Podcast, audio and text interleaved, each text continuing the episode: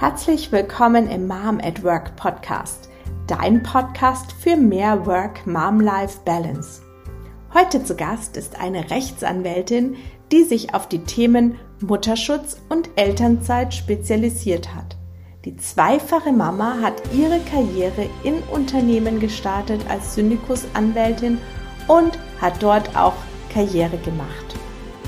Die Zeit als junge Mutter haben sie dann aber sehr geprägt denn in den Babykursen, die sie mit ihrem Kind besucht hat, wurde sie immer wieder zu rechtlichen Themen von anderen Müttern befragt. Diese Erfahrungen haben letztendlich dazu geführt, dass sie Moms Law gegründet hat. Heute übernimmt sie als Rechtsanwältin mit eigener Kanzlei vorwiegend Mandate von Müttern und hat sich zum Ziel gesetzt, über die Rechte von Müttern in ihren eigenen Seminaren aufzuklären.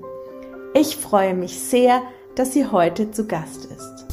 Herzlich willkommen im Mom at Work Podcast, Christine Herken.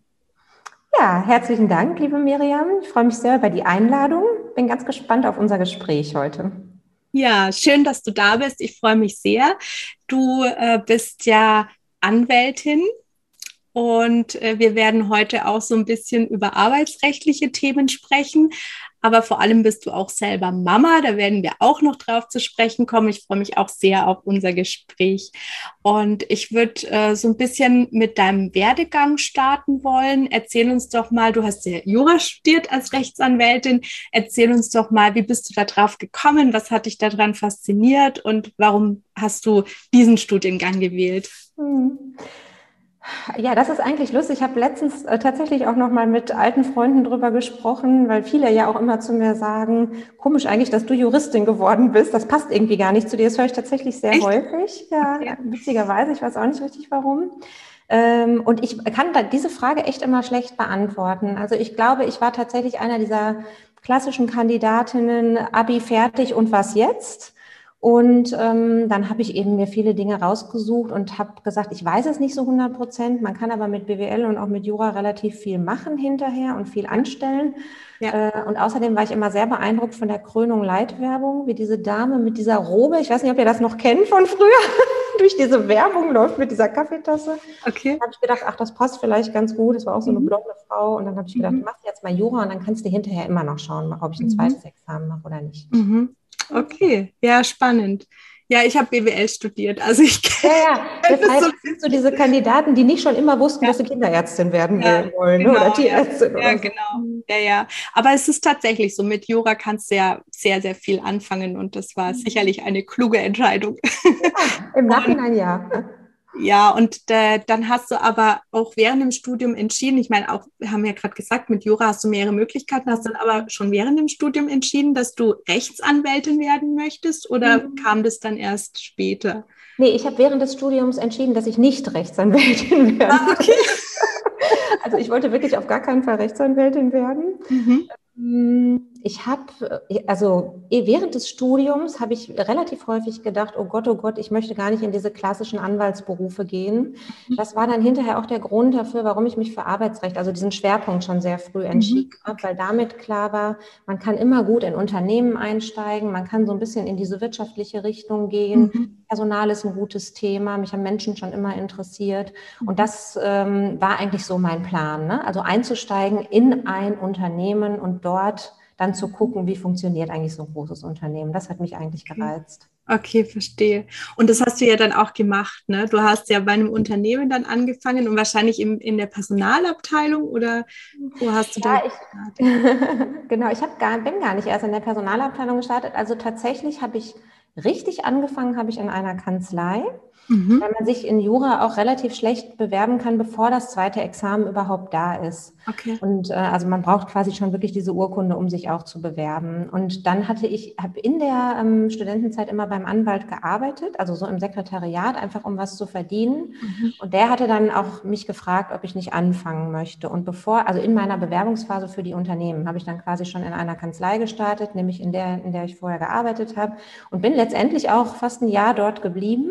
Okay. ähm, und bin dann in eine Rechtsabteilung von einem Unternehmen eingestiegen, also ein mittelständisches Unternehmen und habe da aber auch neben Arbeitsrecht noch andere Rechtsgebiete gemacht, so okay. Markenrecht, Wettbewerbsrecht.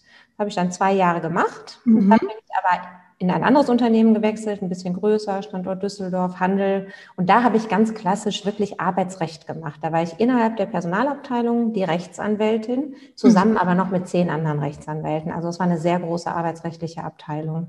Okay, spannend. Ja. Genau. Du hast ja, du hast ja da quasi auf Unternehmensseite diese Arbeit, du hast quasi den Arbeitgeber vertreten, ne, auf der Seite. Genau, wir waren quasi wie eine kleine Inhouse-Kanzlei. Also ich bin, mhm. habe auch sehr viele Prozesse geführt. Ich habe nicht dieses ich habe eigentlich gar nicht dieses typische Syndikus-Unternehmensanwaltsdasein geführt, sondern dieses Unternehmen, für das ich gearbeitet habe, hat nie externe Kanzleien beauftragt. Die haben all ihre Anwälte selber angestellt. Mhm. Oft ist es ja so, der, das Unternehmen möchte eine Kündigung aussprechen und dann macht es das noch und dann gibt es den Fall, wenn der Prozess kommt, an den Anwalt. Und mhm. das war da eben anders. Wir waren die Anwälte. Also ich bin wirklich in Deutschland weit, habe ich viele Gerichtstermine wahrgenommen, habe mhm. mit den Betriebsräten aber auch intern verhandelt, habe auch mhm. Beschlussverfahren geführt. Ich habe wirklich, wirklich viel ähm, arbeitsrechtliche Erfahrung und auch mhm. Prozesserfahrung da sammeln mhm. können. Okay. Und hast natürlich auch kennengelernt, wie so ein Unternehmen eigentlich tickt, ne? wie, wie so die internen Abläufe sind. Mhm. Das ist auch wirklich das, was mir heute immer noch sehr hilft, ne? weil man einfach weiß, wie arbeiten die Abteilungen zusammen. Mhm. Bin dann intern nochmal gewechselt. Ich habe dann tatsächlich auch mit dem ersten Führungsstep habe ich dann auch mal was anderes gemacht in HR und habe mal Recruiting, Führungskräfteentwicklung gemacht. Ähm, einfach um auch mal um ganz ehrlich gesagt, um auch mal nicht nur rauszuschmeißen, sondern auch mal einzustellen, auch mal irgendwie was Schönes zu machen. Das fand ich dann auch mal ganz gut. Okay. Ähm, obwohl ich wirklich da auch nach knapp zwei Jahren gemerkt habe, das bin ich nicht. Ich bin wahrscheinlich eher der Rausschmeißer. Also ich bin eher der knallharte Jurist wirklich. Mhm. Ähm, und arbeite gern am Sachverhalt und an der Sache. Also ich habe mich wohler gefühlt in der Juristenrolle tatsächlich. Okay, ja, spannend. Sehr schön. Und äh, genau in dieser Zeit, wo du dann auch für ein Unternehmen gearbeitet hast und da ja auch Karriere gemacht hast, hast gerade erzählt, hast dann den ersten Führungsstep gemacht. Mhm. In der Zeit irgendwann bist du ja selber auch Mama geworden, ne? Genau. Wie war, wie war denn das? So, du, du hast ja jetzt, äh, du, rechtlich kennst du dich sehr gut aus, weil ich glaube, so viele Mamas umtreibt dieses Thema auch schon in der Schwangerschaft wahrscheinlich. Da kommen wir ja später noch drauf, weil du die betreust jetzt. Ähm, ja, wie, wie gehe ich damit um? Was habe ich denn eigentlich für Rechte? Ja. In der Situation kanntest du dich ja sehr gut aus. Und wie war das dann für dich, Mama ja. zu werden? Also ich muss ganz ehrlich sagen, ich rückblickend würde ich sagen, so wahnsinnig gut kannte ich mich gar nicht aus. Ne? Ich habe viel Jura gemacht, auch viel Arbeitsrecht gemacht, aber dieses Thema Schwangerschaft, Mutterschutz, Elternzeit, haben wir gar nicht so stark, also hatte ich selber gar nicht so stark auf dem Schirm. Natürlich konnte ich es mir sehr schnell aneignen und wusste dann auch natürlich sofort, was sind meine Rechte und meine Pflichten. Und was ich damit nur sagen will, ist, nicht jeder Arbeitsrechtler setzt sich automatisch sofort mit diesem Mutterschutz-Schwangerschaftsthema auseinander. Das ist wirklich schon ein sehr spezieller Part. Mhm. Ähm, und das hatte ich ja, und das habe ich eben in meiner eigenen Schwangerschaft auch gemerkt. Also ich hatte einen super Arbeit, also einen super Arbeitgeber, der mich jedenfalls sehr in dieser Phase gefördert hat. Meine Tochter ist mit sieben Monaten in die Betriebskita Kita gekommen, die war gerade eröffnet. Es gab fünf Plätze, einer davon war meiner. Ich war wirklich, also quasi fast beseelt. Ich konnte nach sieben Monaten wieder einsteigen mit erst 24 Stunden, dann 30, dann aber auch relativ schnell, wie habe ich wieder 40 Stunden gemacht. Und das wurde gut begleitet. Ich habe selber nie Diskriminierung erlebt. Ähm, und das weiß ich heute auch sehr zu schätzen. Ich hatte eine tolle Vorgesetzte. Ähm, aber ja, klar, es gibt ganz spezielle Dinge, die man eigentlich wissen muss, die mhm. ich mal viel stärker rausgearbeitet habe. Mhm. Und habe natürlich auch erlebt, dass es nicht allen so geht wie mir. Ne? Das war eher so mein, mein Learning aus dieser Geschichte. Also okay. in Babykursen und so weiter habe ich erlebt, okay. dass andere schon diskriminiert werden. Ne? Okay, ja. Das heißt, das hat auch mit dir ein bisschen was gemacht, weil so eine Schwangerschaft und Mama werden verändert einem ja total und man hat auch andere Kontakte, ne? Und sieht vielleicht, wechselt auch mal die Perspektive logischerweise, ne? Ja. Und äh, da hast du dann so ein bisschen die andere Seite auch kennengelernt, ne? weil du hast ja so die Unternehmenssicht gehabt und hast dann so die andere Seite auch nochmal kennengelernt, ähm, wie, wie Mütter teilweise behandelt werden äh, von, von Arbeitgebern. Jetzt nicht speziell deine Arbeitgeber, sondern generell ähm, Arbeitgeber äh, behandeln nicht alle gut. Du hast Glück gehabt, das ist super, das ist toll, wenn man einen Arbeitgeber hat, der einen gerade in dieser Phase, wo man selber im Umbruch ist, so unterstützt. Aber leider ist ja nicht jeder Arbeitgeber so. Und ich muss auch ganz ehrlich sagen, auch mein Arbeitgeber hat nicht alle Mütter unterstützt. Also ne, ich hatte selber eine tolle direkte Vorgesetzte, die das getan hat. Das ist noch lange nicht so, dass das jeder im Unternehmen so gehandhabt hat. Und da ich ja immer ausführendes Organ war, mhm. war ich natürlich irgendwann in der Situation, auch mal Müttern zu sagen, nee, Teilzeit geht nicht oder wir haben keine Stelle mehr äh, und habe im Hinterkopf gedacht, Klammer auf, dabei muss ich dir eine geben, Klammer zu. So, aber ich habe auch gemerkt, wie viele Mütter das einfach nicht wissen. Mhm. Äh, und ich habe wirklich gemerkt, wie Unternehmen auch den Ball ins Feld der Mutter spielen und die den auch sehr verantwortlich aufnimmt, sich für alles zuständig fühlt. Und das war das erste Mal der Moment, dass ich gedacht habe, ich würde mich würde das eigentlich gerne was verändern. Mhm. Also in der Gesellschaft so auch. Ne? Ich habe mich einfach grundlegend darüber geärgert. Mhm. Und ich habe mich dann auch tatsächlich beruflich nochmal verändert. Ich bin dann ähm, als Leitung Personal und Recht in ein Forschungsinstitut gewechselt. Mhm. Ähm, und zwar so öffentlich, also quasi öffentliche Hand. Das ist eins dieser ähm, Leibniz-Institute, die ja eben aus öffentlichen Mitteln gefördert werden und die auch tatsächlich ganz andere Standards haben als in der Wirtschaft. Mhm. Ich äh, also ich war richtig geflasht davon, wie viele Rechte die Mütter automatisch da haben, wie jeder Rücksicht auf Gender und auf die, also auf alles, ne? Gleichstellungsbeauftragte kannte ich gar nicht. Wo kommt die denn auf einmal her? Und also es war wirklich eine tolle Erfahrung für mich. Ich bin sehr schnell da auch wieder mit meinem zweiten Kind schwanger geworden mhm. und ähm, dachte ja schon beim ersten Mal, ich habe gar nicht Diskriminierung erlebt und beim mhm. zweiten Mal dachte ich so, und jetzt erlebe ich aber mal Familienförderung sogar. Also okay. das Unternehmen oder das Institut war oder ist immer noch, ich bin da sogar immer noch ein bisschen tätig, ist immer ähm, zertifiziert worden für die Vereinbarkeit von Familie und Beruf mhm. und zwar auch wirklich ehrlich. Mir hat mal der der Auditor gesagt, wissen Sie, Frau Jacken, ich komme so gerne hier hin, weil sie schreiben das nicht nur, sie machen das auch. Und das war wirklich toll. Also diese Erfahrung zu machen, die hat mich nachhaltig sehr beeindruckt. Ja, okay, ja, cool. Kannst du vielleicht so ein paar Punkte nennen, wo du sagst, okay, da kann man auch, äh, können Mütter auch drauf achten, wenn sie sich einen Arbeitgeber suchen, vielleicht auch schon bevor ja. sie schwanger werden. Ja. Das sind so ein, zwei, drei Punkte, wo du sagst, das macht wirklich so einen familienfreundlichen Arbeitgeber aus, tatsächlich.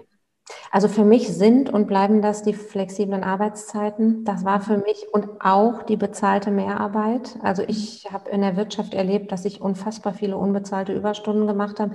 Ich wusste gar nicht, wie mir geschah, dass auf einmal jede halbe Stunde, die ich irgendwo länger gesessen habe, aufgeschrieben wurde, die ich irgendwann wieder abfeiern konnte. Also das hat zu so einer anderen Work-Life-Balance bei mir geführt. Mhm. Dann äh, gab es Telearbeitsplätze. Also wie selbstverständlich gab es eine Betriebsvereinbarung und man konnte in Homeoffice arbeiten äh, das kannte ich eben gar nicht alles. Ne? Das war dann mal möglich mit Einverständnis der Vorgesetzten und bei dem nächsten war es aber schon wieder nicht möglich. Und auf einmal gab es einen rechtlichen Anspruch drauf.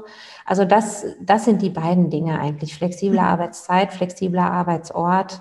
Das ist für mhm. mich nach wie vor, haben wir in der Pandemie auch gesehen, das A und O, um die Vereinbarkeit wirklich zu realisieren. Mhm. Mhm. Da würde ich darauf achten, wenn ich Mutter okay. wäre heute und wo ich natürlich auch immer äh, meinen Mandantinnen sage, achtet drauf, ist diese Mindestarbeitnehmerzahl von 15, weil ich nur dann bestimmte Teilzeit, also eigentlich nur alle Teilzeitansprüche habe ich ab mhm. 15 Arbeitnehmer mhm. oder Arbeitnehmerinnen. Also ein etwas größeres Unternehmen sichert einfach ab, Punkt. Im, ja. ne, im Teilzeitanspruch. Ja, genau, dass man eben diesen Anspruch überhaupt bekommt, dass man genau. Teilzeit arbeiten darf, was als gerade als frisch gebackene Mama wieder zurückkommend meistens eigentlich wichtig ist für einen oder auch für die Familie wichtig ist, je nachdem, ob vielleicht auch der Papa. Aber äh, das ist auf jeden Fall auch ein guter Punkt, Teilzeit, die Möglichkeit, Teilzeit zu arbeiten. Mhm, genau. Mhm. Ja, sehr schön. Ja, und dann äh, hast du erzählt, dann hast du nochmal gewechselt und so ein bisschen in der, in der Elternzeit hast du jetzt gerade schon so ein bisschen erzählt, dass du andere Mamas auch in Babykursen und so kennengelernt hast, die da auch Fragen ja. hatten und so weiter. Und ich glaube, da ist so ein bisschen äh, was geboren worden, nicht dein Kind, sondern äh, so ein bisschen was anderes, was auch heute noch Bestand hat, weil du machst ja auch Seminare für, für Schwangere. Ne? Genau, richtig. Ja, also das ist, ähm, jetzt muss man dazu sagen, ich habe auf der, also als das Unternehmen gewechselt habe, ins Forschungsinstitut gegangen bin, ist eine sehr gute Freundin von mir, hat dann meine Position ausgefüllt in dem Unternehmen, in dem ich vorher war. Und wir haben dann relativ zeitgleich nochmal das zweite Kind bekommen. Mhm. Und ähm, wir haben eigentlich immer, weil wir ja beides Juristin waren, gesagt, Mensch, das ist doch schon krass, was die Mütter einem so erzählen im Schwangerschaftskurs, im weiß nicht, Babymassagekurs und so weiter. Also es endete wirklich häufig damit, dass wir einfach eine Rechtsberatung gemacht haben am Ende des Kurses. Und da hatten wir so die Idee entwickelt, wir müssen diese Mütter aufklären. Das ist Wahnsinn, dass die einfach nicht Bescheid wissen. Und man kann das auch gar nicht googeln. Wenn du was googelst, dann steht hier was, da was, dann war vor 2015 alles anders, dann steht da noch altes Recht. Es ist ein Riesenwirrwarr, das verstehe ich selber. Ich kann da selber oft nicht nachvollziehen, was ich da lese. Mhm. Ja, und dann haben wir so ein Seminar entwickelt. Dann haben wir wirklich ganz klassisch, wir sind ein Wochenende in ein Hotel gegangen, haben die Präsentation fertig gemacht. Ja, da hat dann noch der Mann von der Britta irgendwie uns dran mitgeholfen und hat gesagt, komm, ich mache euch die eben fertig. Und dann sind wir einfach in so eine Kinderarztpraxis gegangen, haben ein paar Flyer gedruckt, haben das beworben und haben gesagt, hier, wir stellen mal unser Wissen zur Verfügung. Ähm, ich glaube, den ersten haben wir sogar kostenlos gemacht. Und dann kam das relativ gut an. Also natürlich muss ich so ein Thema erstmal rumsprechen.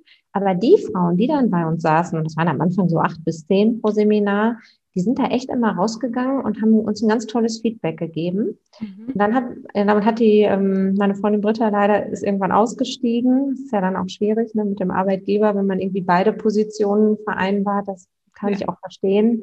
Und mhm. sie hat dann eben damals gesagt, nee, meine Kinder sind auch noch so klein.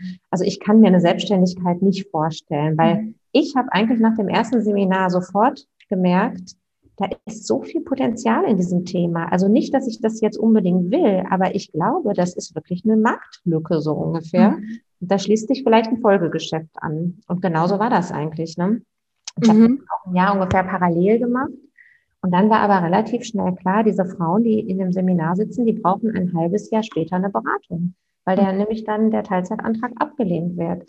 Wir haben den zwar ganz toll erklärt, wie du den machen kannst, wir geben denen auch ein Muster, aber wenn er abgelehnt wird, wird er abgelehnt. Dann weiß sie auch nicht so richtig, was sie machen sollen. Ja.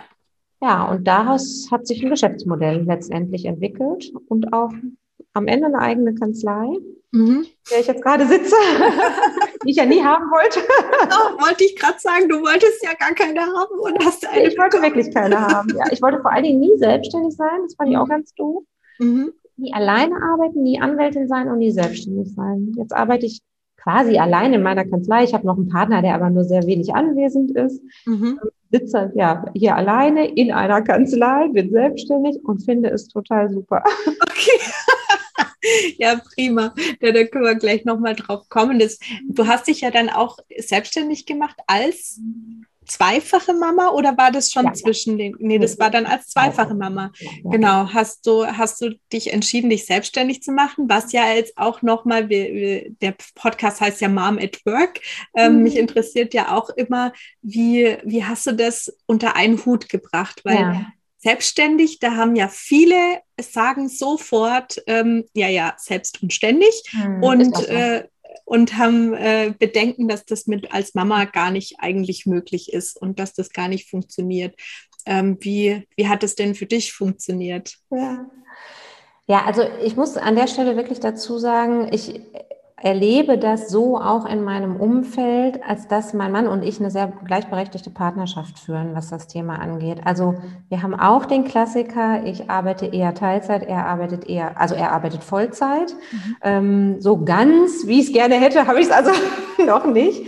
Aber tatsächlich ähm, übernimmt er einen ganz großen Care-Part bei uns zu Hause auch. Das, dazu gehört nicht nur die Kinder Betreuung, sondern eben auch Dinge im Haushalt. Dazu gehört auch mal einen Elternabend zu besuchen oder mal die Verantwortung für einen Kindergeburtstag zu übernehmen. Also wir sind da tatsächlich sehr aufgeteilt. Hinzu kommt, dass er mich auch in der Kanzlei, also er ist auch Jurist und er unterstützt mich in der Kanzlei auch stark, ähm, vor allen Dingen aber eben bei diesen Themen. Ich muss natürlich auch nachmittags mal Termine anbieten und natürlich habe ich mal einen Gerichtstermin, wenn mein Kind krank ist. Und das sind eben alles Dinge, die er ganz, ganz stark mit abfedert, die wir wirklich auch gemeinsam wuppen. Das kann man nicht anders sagen, so ist es. Und ich glaube, nur deshalb kann es funktionieren. Dann habe ich noch Eltern, die ich gut einsetzen kann. Und ich habe auch mir sehr früh Hilfe geholt, also auch ne, so banale Dinge wie eine Haushaltshilfe oder jemand, der sich um die Wäsche kümmert und weil ich selber gerne koche und das wollte ich nicht abgeben, aber viele Dinge im Haushalt habe ich eben auch abgegeben mhm. und anders hätte es auch einfach nicht funktioniert. Ne? Ich habe dann die Prioritäten eben so verlegt und gesagt, gut, dann bleibt vielleicht nicht so viel Geld am Ende des Monats über, aber dafür bin ich irgendwie eine glückliche Mom, mache das, was ich machen möchte und habe andere Dinge outgesourced und mhm. ja, das klappt tatsächlich gut, kann ich nicht anders mhm. sagen. Das heißt, du hast einen Job, der dir wirklich Spaß macht, wo du ja. was verändern kannst, wo du was geben kannst, der, der dich erfüllt, sag ich mal. Absolut. Und, äh, du kannst aber auch so Quality Time mit deinen Kindern verbringen, du kannst dir das rauspicken im Haus und so, was du, was du gerne machst und hast somit auch in beiden Welten eigentlich eine, eine gute Zeit, die du da verbringst. Genau. Also es ist eine riesen Herausforderung. Ne? Und ich, also ich will hier nicht den Eindruck erwecken, ich mache das alles mit links. Das tue ich definitiv nicht. Also gerade in der Corona-Pandemie habe ich, und ich sage es auch ganz offen, immer mehr als einmal heulend auf meiner Bettkante gesessen und gedacht, ich habe hier irgendwie drei Monate Kinder zu Hause, ich habe Mandate, ich äh, muss alles bezahlen und alles läuft weiter. Mhm. Also ich weiß auch nicht, ob ich, wenn ich gewusst hätte, dass Corona kommt, das nochmal so entschieden hätte. das ist so eine andere Sache. Ja. Ähm, aber das, als Fazit fühle ich mich damit sehr, sehr gut und diese flexible Einteilung der Arbeitszeit, mhm. die ist Kinder in Betreuung sind und das System funktioniert, ist das das Beste, was man machen kann, aus meiner Sicht. Ja, ja, es ist, es hängt immer mit diesem System zusammen, weil wenn du dich nicht auf die, auf die Kinderbetreuung verlassen kannst, dann ist da einfach eine Lücke, die normalerweise, also die nicht eingeplant ist. Ne? Genau. Und äh, letztendlich ist alles immer äh, eine Frage der Organisation und es ist einfach sehr, sehr viel zu organisieren als mhm. Mama. Da braucht man sich auch nichts vorzumachen, das ist klar. Ja, aber das ist schön. Das heißt, es hat sich für dich so entwickelt. Die Frauen saßen bei dir in den Seminaren und du hattest nicht vor, dich selbstständig zu machen, so richtig, aber die haben dann quasi gesagt, Christine, ich brauche aber auch eine Anwältin, die mich dann vor Gericht vertritt und ich habe jetzt das, äh, ich muss mit meinem Arbeitgeber da eventuell vor Gericht gehen oder ich muss mich mit meinem Arbeitgeber irgendwie einigen und ich brauche eine, einen Rechtsanwalt, der mich vertritt und die wollten dann eben dich haben, weil sie dich aus dem Seminar gekannt haben. Genau. Ne? Ja. Also ich habe am Anfang wirklich viel an Kollegen, weil ich hatte auch nur männliche Kollegen, an die ich verweisen konnte, die ich jetzt kannte, wo ich sagen würde, die finde ich gut. Mhm. Äh, und die, die sind auch gut. Aber trotzdem kamen viele zu mir zurück und haben gesagt, nee, und unabhängig davon, dass das vielleicht ein toller Kollege von dir ist, wir wollen A gerne, dass uns eine Frau vertritt. Mhm. B, am liebsten eine Mutter. Mhm. Und äh, das, ich kann das ehrlich gesagt verstehen. Ich gehe auch, ne, wenn ich jetzt ein Coaching mache oder wenn ich mich irgendwie von einem Menschen beraten lasse oder eine psychologische Beratung in Anspruch nehmen würde, würde ich mir auch immer jemanden aussuchen, der in einer ähnlichen Lebenssituation ist wie ich, der das, der die Erfahrungen da gemacht hat. Ja. Das glaube ich, das braucht es einfach. Ne? Und ja. Wahrscheinlich merkt man auch, wenn man Dinge mit Herzblut macht und vielleicht ja. Kollegen nicht so, ohne denen jetzt was unterstellen zu wollen. Aber es ist, glaube ich, einfach so. Ne? Ja. Genau. Und dann hast du irgendwann entschieden, okay, dann ist das jetzt so und dann ist das mein Weg und ich mache jetzt eine, eine, Kanzlei wirklich auf mhm. und äh, vertrete somit die Mütter selber. Und da sind wir auch schon bei dem Thema, dass so deine Hauptklienten sind Mütter. Ja, ja. ja.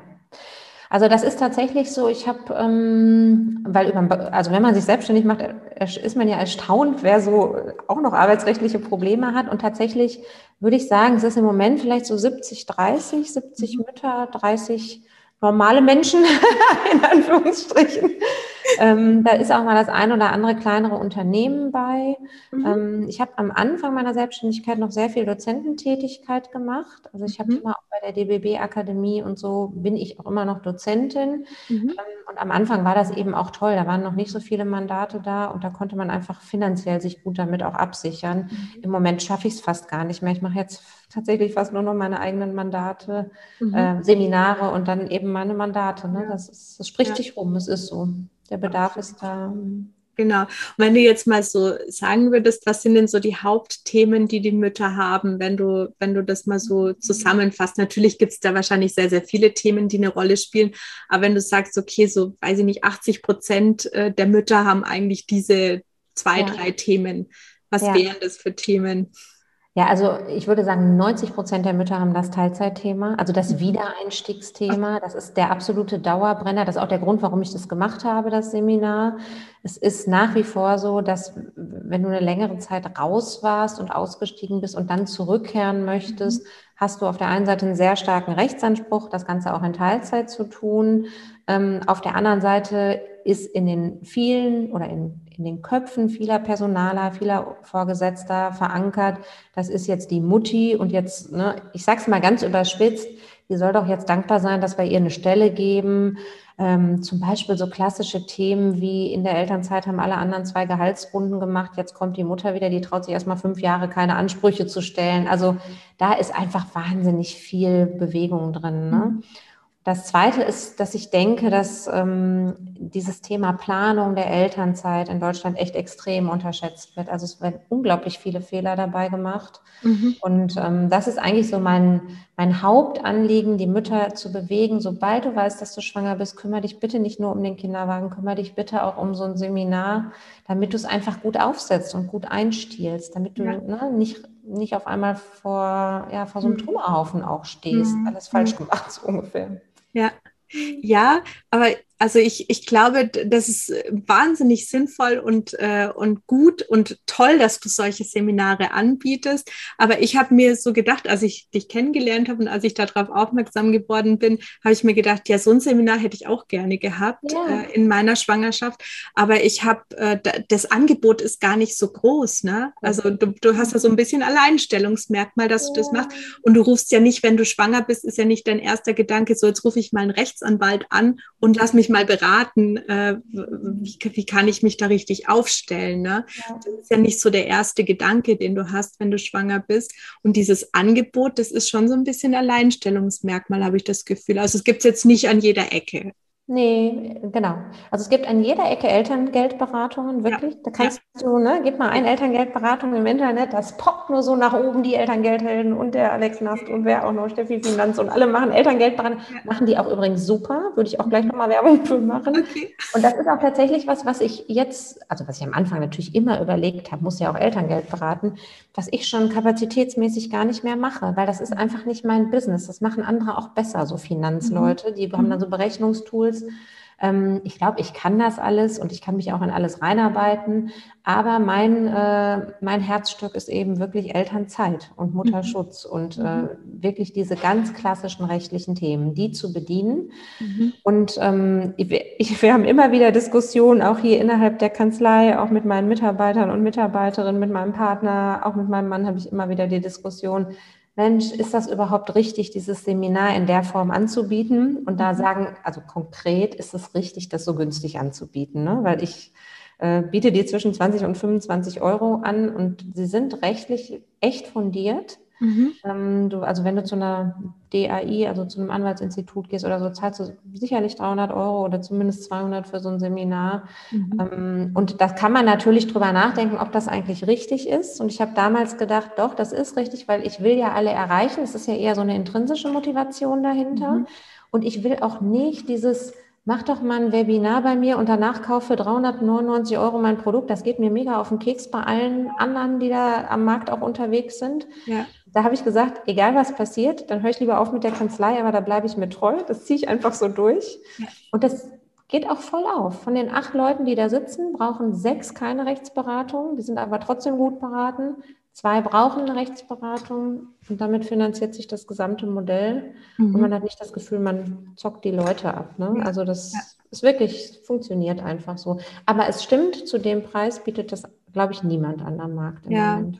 ja, ich glaube nicht nur zu dem Preis nicht, sondern also ich hätte, mir wäre jetzt auch kein Angebot untergekommen. Ne? Ich habe das gar nicht, ich hätte das, ich jetzt nicht, dass ich ganz konkret danach gesucht habe, aber ich habe zum Beispiel mich selber sehr viel informiert wie die Rechtslage ist. Aber ich habe mir das alles selber zusammengegoogelt und jetzt habe ich den Vorteil, dass ich BWL studiert habe und da so ein bisschen Arbeitsrecht Vorlesung auch hatte. Also so ein paar grundlegende Dinge wusste ich einfach selber aus dem Studium.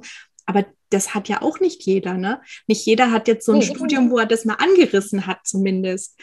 Und das und, ist auch hochgradig individuell. Ne? Also wenn du jetzt Mutterschutz, ich hatte eben ein Mandat Mutterschutz ähm, Zahlungen, also Mutterschutzlohn, Mutterschaftsgeld, Zuschuss zur Mutter. Dann war das eine Ärztin, die arbeitete in Schichtsystem, die bekam verschiedene Zulagen. Wie berechnet sich das? Das ist wirklich, und dann ist es, am Morgen ist es keine Ärztin, ne? dann ist es jemand, der ein Grundgehalt immer durchbekommt und der kein Beschäftigungsverbot hatte und zack ist wieder alles anders. Also das mhm. ist, äh, ja, ja, auch wirklich ein sehr spezielles Thema. Ja. Und man findet ja. Aber es äh, ist toll, dass du das anbietest und ich glaube auch, dass da einfach der, der Bedarf richtig groß ist. Und äh, das sind wir aber auch schon so ein bisschen beim Thema oder du hast das schon angeschnitten. Eigentlich sollte man sich relativ früh schon damit auseinandersetzen. Ne? Ich meine, entweder vor der Schwangerschaft oder spätestens, wenn man schwanger ist, ist eigentlich der richtige Zeitpunkt, sich äh, für sich mal festzuziehen, wie plane ich das denn eigentlich? Wie, wie soll denn die Elternzeit aussehen? Wann möchte ich wieder zurückkommen? Was habe ich denn für Rechte, wenn ich wieder zurück möchte? Ja. Ja, ja, ja, ganz genau. Mhm. Also ähm, das ist so. Das ist wirklich, ähm, also ich sage, jetzt muss man einmal meinen Klassikerfall erzählen. Das ist, kommt jemand in die Beratung und diejenige hat äh, gehört, ja, das oder weiß, wusste, sie wollte auf jeden Fall wieder früh einsteigen zu arbeiten und dann hat sie erstmal nur ein Jahr Elternzeit genommen, um dann mal zu gucken, was sie macht. Und so war das auch mit dem Chef besprochen. Dann wechselt der Chef in der Zwischenzeit oder die Chefin und nach dem einen Jahr kommt derjenige oder diejenige dann in der Regel zu mir und sagt so, und ähm, jetzt möchte ich aber weiterhin noch ein zweites Jahr Elternzeit nehmen und vielleicht auch Teilzeit in Elternzeit. Und dann sagt aber das Unternehmen, nee, du hast nur ein Jahr genommen äh, du kannst jetzt, also wir wollen dich hier wieder in Vollzeit sehen im zweiten Jahr. Das passiert gar nicht so selten. Und dann sagen alle, ich habe ja drei Jahre Elternzeit. Nee, hast du eben nicht. Du musst dich für die ersten zwei Jahre verbindlich festlegen.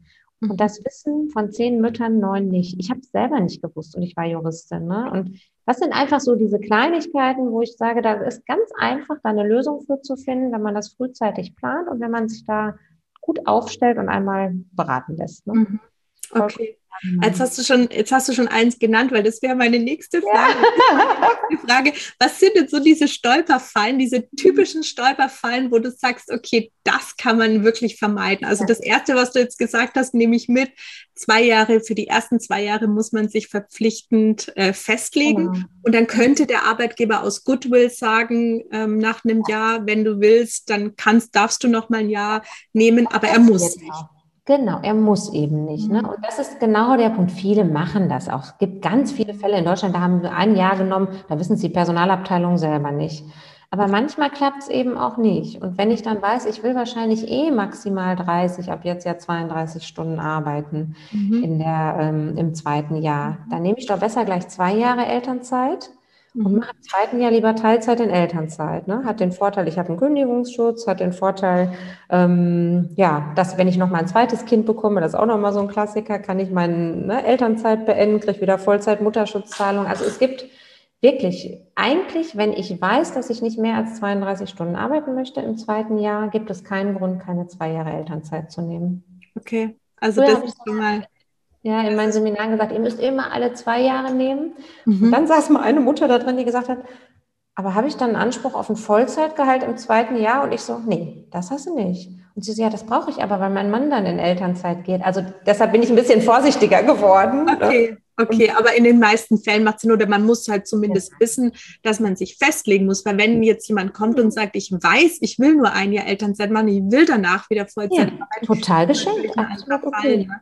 Aber also man, man muss sollte, einfach ja, mhm. genau. Man sollte halt wissen, was, äh, was man möchte am besten im, im genau. Und darum geht es mir, ne? dass alle einfach aufgeklärt sind und das verstehen und entscheiden können. Ja, okay, also das ist der eine, der eine Teil, dass man das mit den zwei Jahren wissen sollte. Hast du noch so einen Punkt, wo du sagst, das ist so eine typische Stolperfalle, wo man sich frühzeitig Gedanken machen kann, wo man was falsch machen könnte? Ja, ja was auch wirklich ganz wichtig ist, ist im Elternzeitantrag schon anzukündigen, dass man voraussichtlich in Teilzeit nach einem Jahr oder wann auch immer zurückkehren möchte. Weil wenn ich das nicht gemacht habe und mein Arbeitgeber stellt wirklich nachweislich eine Ersatzkraft für mich ein, dann habe ich wirklich keine Chance. Mhm. Also klar, ich kann auch später noch einen Teilzeitantrag geltend machen, aber da sollte ich schon mal immer im Elternzeitantrag auch mal darauf hingewiesen haben, nachweislich, hallo, ich heb hier die Hand, ne, seid euch nicht zu sicher, ich bin ein Jahr weg, aber danach kann es sein, dass ich wiederkomme. Das mhm. muss so die Kernaussage sein. Okay, verstehe. Also das kann man schon die Weichen stellen im im Antrag, je nachdem, wie man, wie man den schreibt. Da gibt es sicherlich auch Vorlagen dafür. Ja, schön. Und äh, jetzt so der typische Fall, was ich ganz, ganz oft in meinem Umfeld auch schon mitbekommen habe, dass dass man so versucht, ein bisschen den Kontakt zu halten und dann geht es so langsam gegen Ende der Elternzeit zu und dann äh, sagt man ja auch, naja gut, ich muss mal schauen, wie das mit dem Betreuungsplatz läuft und ich sage dann nochmal Bescheid, wann ich wiederkomme und da kommt irgendwann mal so ein Telefonat und dann hört man schon raus vom Arbeitgeber, eigentlich ist der gar nicht so happy, dass man wieder zurückkommt. Mhm. Äh, was würdest du sagen? Wie, wie verhalte ich mich dann als, als Mama da in dem Fall? Also was erstmal unglaublich wichtig ist, ist egal, wie lang meine Elternzeit ist, die ich eingereicht habe, ich muss mir spätestens vier bis fünf Monate vorher einen Reminder in den Kalender machen, weil ein Teilzeitantrag nach Elternzeit, äh, da hat eine Frist von drei Monaten. Mhm. Wichtig, dass derjenige, der anfängt, sich Gedanken darüber zu machen, wie soll es denn weitergehen, dass der noch genug Zeit hat, mindestens vier Wochen, um zu agieren. Mhm. Weil, was das zweite sehr, sehr wichtige Thema ist, ist, dass du auch wirklich schriftlich was beantragst. Mhm. Also ich erzähle jetzt mal den absoluten Klassikerfall und das ist, ähm, ja, ich habe mich so ein halbes Jahr, bevor ich zurückkehren wollte, egal jetzt, ob in Elternzeit, nach Elternzeit, habe ich mich mit meinem Arbeitgeber in Verbindung gesetzt. Und der hat immer gesagt, ja, ja, da finden wir schon was. Und jetzt ist es schon drei Monate vorher, jetzt habe ich so ein Rückkehrgespräch. Und dann geht man zu dem Rückkehrgespräch. Und dann sagt er, ah ja, wir müssen mal gucken, aber wir finden schon was. Und dann sprechen auch alle Parteien immer miteinander. Mhm. Aber vier Wochen vor dem eigentlichen Start wird auf einmal klar, der will mir gar nicht meine Führungsposition zurückgeben, der Arbeitgeber. Und die Mutter denkt sich, so doof, warum gibt er mir das nicht zurück? Habe ich doch eigentlich einen Anspruch drauf. Und dann kommen die zu mir. Und dann sage ich, haben Sie einen Teilzeitantrag gestellt? Nee, aber wir haben da immer drüber gesprochen. Ja, aber der muss schriftlich gestellt werden. Und wenn du den jetzt stellst, kannst du den erst für in drei Monaten stellen. Das heißt, du musst erst mal zwei Monate dazwischen noch Vollzeit arbeiten. Also verpasst einfach nicht die Antragsfristen. Mhm. Man kann auch Gespräche führen, dann kann man den Chef anrufen, dann kann man sagen, du weißt was, nimmst mir nicht übel. Ich würde gerne sauber bleiben im rechtlichen Sinne. Ich stelle jetzt schon mal parallel den Antrag. Das soll hier keinen Druck ausüben, aber wir sprechen ja sowieso schon so zielführend miteinander. Wer, ich möchte das einfach rechtlich absichern und ja. dann den einreichen und dann liegt der Ball erstmal bei den anderen. Dann wissen die, oh, die ist auf jeden Fall schon mal irgendwie ganz gut aufgestellt. Es gibt mhm. eine ganz andere Verhandlungsposition auch. Okay. Und was würdest du sagen? Weil ich glaube, dass halt, äh, oder viele, auch die ich aus so meinem Umfeld kenne, mhm. Mamas, die so ein bisschen auch eine Scheu davor haben, mhm. da so einen Anwalt zu kontaktieren, ne? weil das ja gleich so ein bisschen in die Richtung gehen könnte, ich will ja irgendwas meinem Arbeitgeber Böses, aber will ich ja gar nicht unbedingt, sondern es geht ja erstmal so um eine Beratung. Also äh, macht es schon auch Sinn, einfach sich mal beraten zu lassen.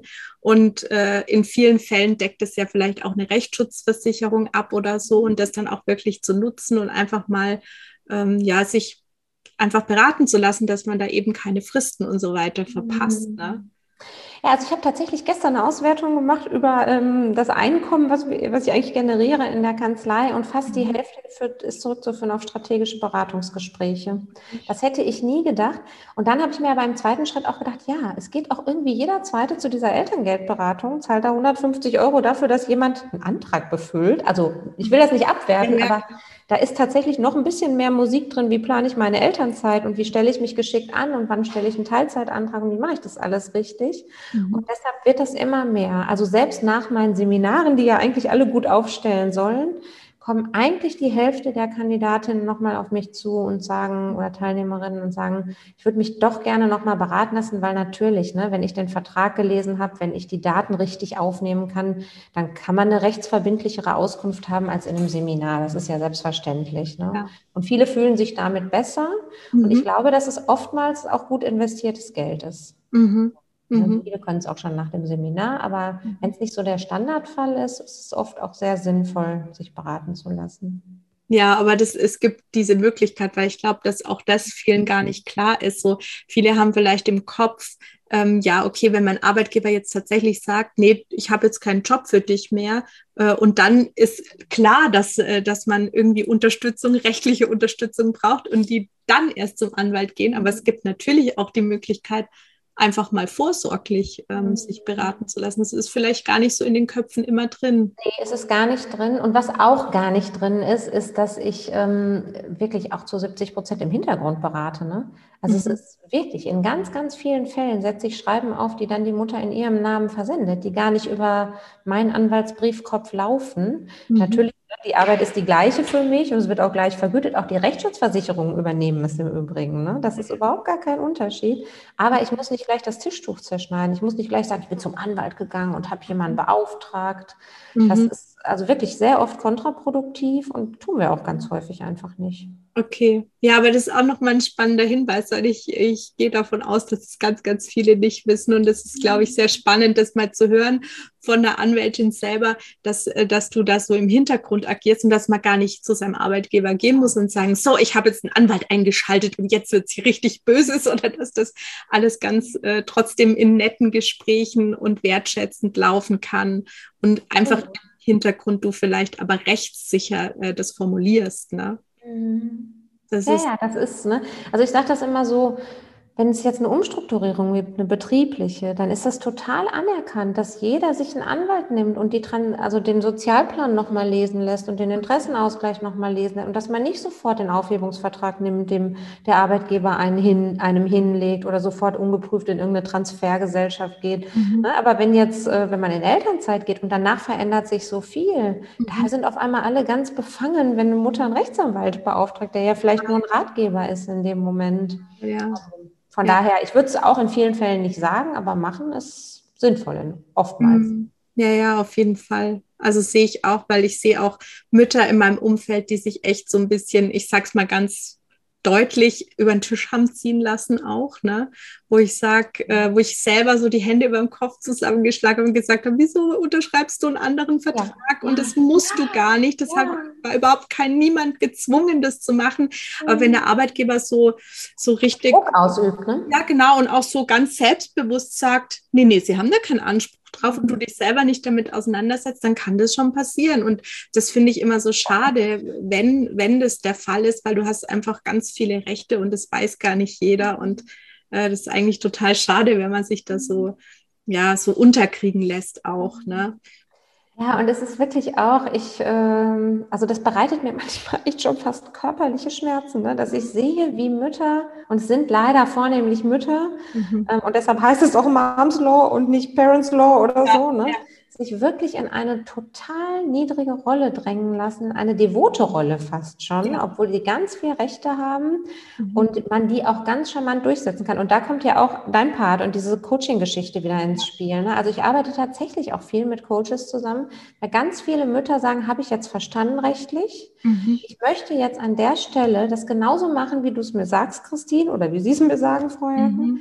Mhm. Ich weiß nicht so richtig, wie ich das machen soll. Und das ist nicht mehr mein Part. Da muss ich dann abgeben an den Coach, der sagt, ja. ich mache, ich spiele mit dir mal durch, wie so ein Gespräch geht. Ich sag mhm. dir mal, ich bin mal der andere Part, mit mhm. meiner Gehaltsverhandlung. Mach das einfach mal. Obwohl du Mutter bist, trau dich mal. Ne? Ja. Das hat ganz, ganz, also diese, dieses, diese Zusammenarbeit der mhm. Coaches und mir, das hat wirklich tolle, ist eine tolle Symbiose, weil man Frauen ja, stärkt. Das, ne? das, das glaube ich sofort, weil das ist auch genau der Grund, warum ich das gestartet habe, warum ich auch den Podcast gestartet habe, weil ich auch das Gefühl habe, dass sehr, sehr viele Mütter, wenn sie immer wieder von ihrem Arbeitgeber so suggeriert bekommen oder auch tatsächlich in vielen Fällen gesagt bekommen, äh, du bist gar nicht so viel wert und naja, gut, ich muss dich ja wieder zurücknehmen, jetzt ja, bist ja. du halt die Teilzeitmami und mhm. ich schau mal, wie ich dich einsetze. Ich habe letztens mit einer gesprochen, die mir erzählte, dass ihr Vorgesetzter wirklich zu ihr gesagt hat, ja, ich wollte eine Vollzeitstelle besetzen, jetzt bist du zurückgekommen, jetzt muss ich dich nehmen. Also, dass du wirklich so suggeriert bekommst und auch gesagt bekommst, ja total unerwünscht. Wert. Genau, und du bist hier total unerwünscht und bist ja gar nichts wert. Mhm. Und äh, ja, wenn dir das immer wieder jemand sagt, dass dein Selbstbewusstsein da irgendwann auch drunter leidet. Und das ist so das, was ich, was ich weitergeben möchte, auch in meinen Coachings, dass die Mütter einfach wieder mehr Selbstbewusstsein bekommen und dass sie einfach mal sehen, was sie eigentlich geschafft haben und dass sie ja immer noch eine gut ausgebildete Fachkraft, Führungskraft, was auch immer sie davor waren, immer noch sind. Mhm. Ja? Und ja. Äh, das ist so das eine, das Rechtliche, wie du sagst, und das andere ist eben, dass man das auch selber immer noch glaubt und weiß und äh, da auch Diese dazu. Glaubenssätze loszuwerden. Genau, auch. ja. Ja, ist auch, ist auch ein ganz, ganz mhm. wichtiger Part. Ja, sehr schön. Das, mhm. äh, da waren jetzt ein paar richtig gute Tipps schon dabei. Also ich habe jetzt, äh, hab jetzt auch rausgehört, diese zwei Jahre sind wichtig, diese Fristen einzuhalten ist einfach unheimlich wichtig. Schriftlichen Anträge zu stellen ist schriftlich, wichtig. Alles schriftlich zu machen ist wichtig und die Fristen einzuhalten. Und äh, ähm, die Grenze, was Arbeitgeber angeht, auf diese 15 sollte man achten, dass es mehr als 15 ja. Mitarbeiter sind, dass man so grundlegende Rechte wie Teilzeit auch tatsächlich hat und durchsetzen mhm. kann. Da waren schon ein paar richtig, richtig gute Tipps dabei, genau. Zwei würde ich tatsächlich noch gerne reinwerfen, weil mir die immer so wichtig sind. Das eine ist, dass ich euch gerne ermutigen würde oder alle Zuhörer ermutigen würde, ein Zwischenzeugnis anzufordern, bevor sie in die Elternzeit gehen. Das ist oft ein großer Streitpunkt hinterher in Prozessen. Mhm. Ähm, und das zweite ist, wer vor dem ersten Kind in Vollzeit gearbeitet hat und dann während der Elternzeit das zweite Kind bekommt, Mhm. bitte die Elternzeit fürs erste Kind beenden, um Vollzeit-Mutterschutzzahlungen zu bekommen. Okay. Wir erklären das nochmal genauer in den Seminaren, aber tatsächlich, viele machen das nicht. Die meisten, die Teilzeit in Elternzeit machen, wissen das schon, aber auch die sollten beenden, um wieder auf Vollzeit hochzustocken. Aber die Mütter, die das zweite Jahr noch in Vollelternzeit sind und wieder schwanger werden, die vergessen das wirklich noch zu 60 Prozent, sage ich mal. Okay. Und das sind 14 Wochen Vollzeitgehalt. Also da nochmal, nur mal im Hinterkopf haben, ist man im zweiten, mit dem zweiten Kind schwanger und noch in Elternzeit, dann mal daran zurückerinnern und nochmal drüber nachdenken. Okay, ja, sehr gut. Und eine Rechtsschutzversicherung wäre auch noch sinnvoll. Das war's dann aber. Ich würde sowieso sagen, also es ist, man hört schon raus, in den Seminaren gibt es so da noch viel mehr Tipps natürlich, ja. als wir jetzt hier heute besprechen konnten. Ich finde es auch super spannend. Ich könnte ewig weiterreden, weil ich habe Fragen, wo ich mir denke, ach, das ist so spannend. Ich brauche es ja gar nicht mehr so richtig, weil meine Kinder sind jetzt schon größer. Ich bin ja über die Phase schon hinaus. Mhm. Aber ich finde äh, find, äh, das auch sehr spannend rund um dieses ganze Thema und äh, finde es auch schön, dass da, dass es da sowas gibt, was du auch anbietest mit deinen Seminaren. Und wir haben jetzt ja schon ein paar Mal den Namen genannt, Moms Law. Unter Moms Law findet äh, dich jetzt jeder Zuhörer, jede Zuhörerin, die dich suchen möchte, findet dich ja auf Instagram auch unter genau. Mhm. Moms Law. Da gibst du auch in deinen Stories und so weiter oft Tipps einfach oder mhm. erzählst so ein bisschen was. Also ein bisschen von meinen Fällen, ne? Hm. Genau, ein bisschen von deinen Fällen oder auch was sich jetzt geändert hat. Ich habe gestern eine Story von dir gesehen, ja. wo du erzählt hast, was sich jetzt zum 1. September eigentlich alles wieder geändert hat, mhm. äh, was ja auch immer der Fall ist. Da kann man auch so ein bisschen up-to-date bleiben, wenn man dir da folgt. Und da äh, bekommt man natürlich auch die Info, wann diese Seminare stattfinden, die du jetzt genannt hast. Ne? Wir haben jetzt Termine für Oktober gerade eingestellt. Mhm. mhm. Wir machen das eigentlich jeden Monat. Im Moment machen wir alle zwei Monate, weil es tatsächlich schon so ist, dass die Folgemandate schon schwer abzuarbeiten sind, die okay. Sich anschließen. Und okay. wir irgendwann vielleicht mal über Expansion nachdenken müssen. Im Moment klappt es noch ganz gut, mhm. aber ähm, da tatsächlich ähm, okay. geben wir alle zwei Monate auf jeden Fall diese Seminare. Die nächsten ja. sind, glaube ich, 4. Oktober. Also www-momslaw www.moms-law.de so und dann gibt es auch die Verlinkung auf Insta und Facebook und LinkedIn. Okay. Ja, ich werde auf jeden Fall auch nochmal den Link ähm, in den Show Notes unten unter dem Podcast verlinken. Dann kann jetzt jeder, der hört, auf jeden Fall da einfach draufklicken und findet dich dann. Aber dass wir drüber gesprochen haben schon mal. Und die Seminare, die finden online statt, oder? Die finden im Moment alle online statt. Wir kommen aus der Präsenz, aber wir werden bei online bleiben, weil wir einfach deutschlandweit dann die ähm, Kandidatinnen erreichen und mhm. Die sind so zwischen ein und anderthalb Stunden. Ich hatte früher ein einzelnes Seminar, das hat aber hinterher so einen Umfang angenommen. Wir machen jetzt eins für Schwangere und eins für die Mütter, die kurz vor dem Wiedereinstieg stehen, mhm. also die sich so in Elternzeit befinden. Mhm. Kann man so Infos nochmal auf der Homepage, welches dann für einen geeignet ist. Die meisten, die schwanger machen, machen direkt das andere hinterher. Und okay. ich habe es jetzt auch schon umgekehrt gehabt, dass die die Wiedereinstieg gemacht haben und gesagt haben, Mensch, ne, dann mache ich doch noch mal schwanger. Das ist irgendwie so interessant. Äh, und ich kriege bestimmt noch mal ein zweites Kind. Also die meisten machen am Ende beide Seminare. Mhm, okay. Ja, sehr spannend und total schön, dass du sowas anbietest. Und ich hoffe, dass wir jetzt auch ganz viele über den Podcast hier aufklären können, dass es sowas gibt und dass es auch wirklich Sinn macht, äh, sich da einfach mal anzuhören, was habe ich denn so für Rechte und auf was muss ich achten, weil äh, das immer sinnvoller ist, sich davor zu informieren, als hinterher festzustellen, oh, da habe ich was nicht genau. richtig beachtet. Da das, jetzt ist zu spät dafür und das ist eigentlich total schade, ja. weil schöner ist ja, wenn man diese Zeit als frisch gebackene Mama einfach total genießen kann und, äh, und weiß, ja, der, ich mhm. möchte in meinen Job zurück, aber auch genau den Weg kennt, wie es wieder mhm. zurückgeht und wie ich das auch, äh, wie ich das auch hinkriegen kann und machen kann. Ja, jetzt tatsächlich auch, ähm, das fand ich auch ganz süß, mal eine Anfrage von einer Freundin, die es äh, der Mutter zur Geburt schenken wollte, weil sie sagt, es ist irgendwie so schwierig mit diesen Geburtsgeschenken, das 15. Kuscheltier. Ja.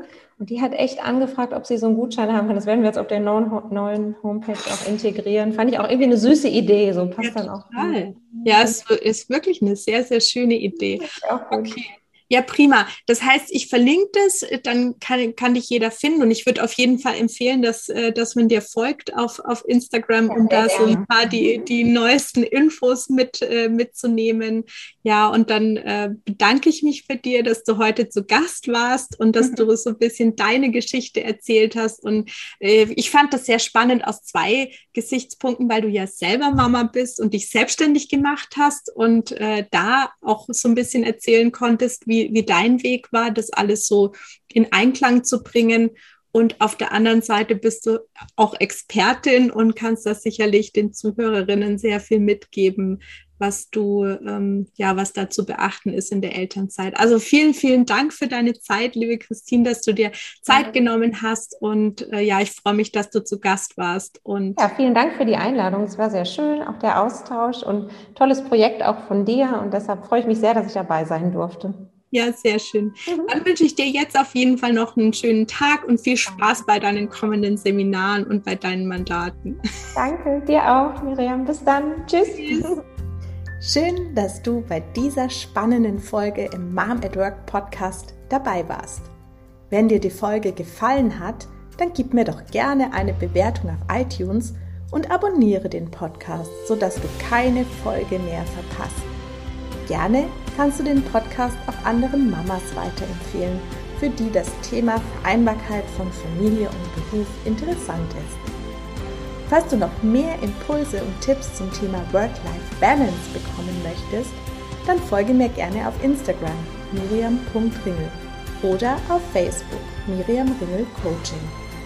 Hab einen wundervollen Tag und bis bald hier im Mom at Work Podcast. Deine Miriam.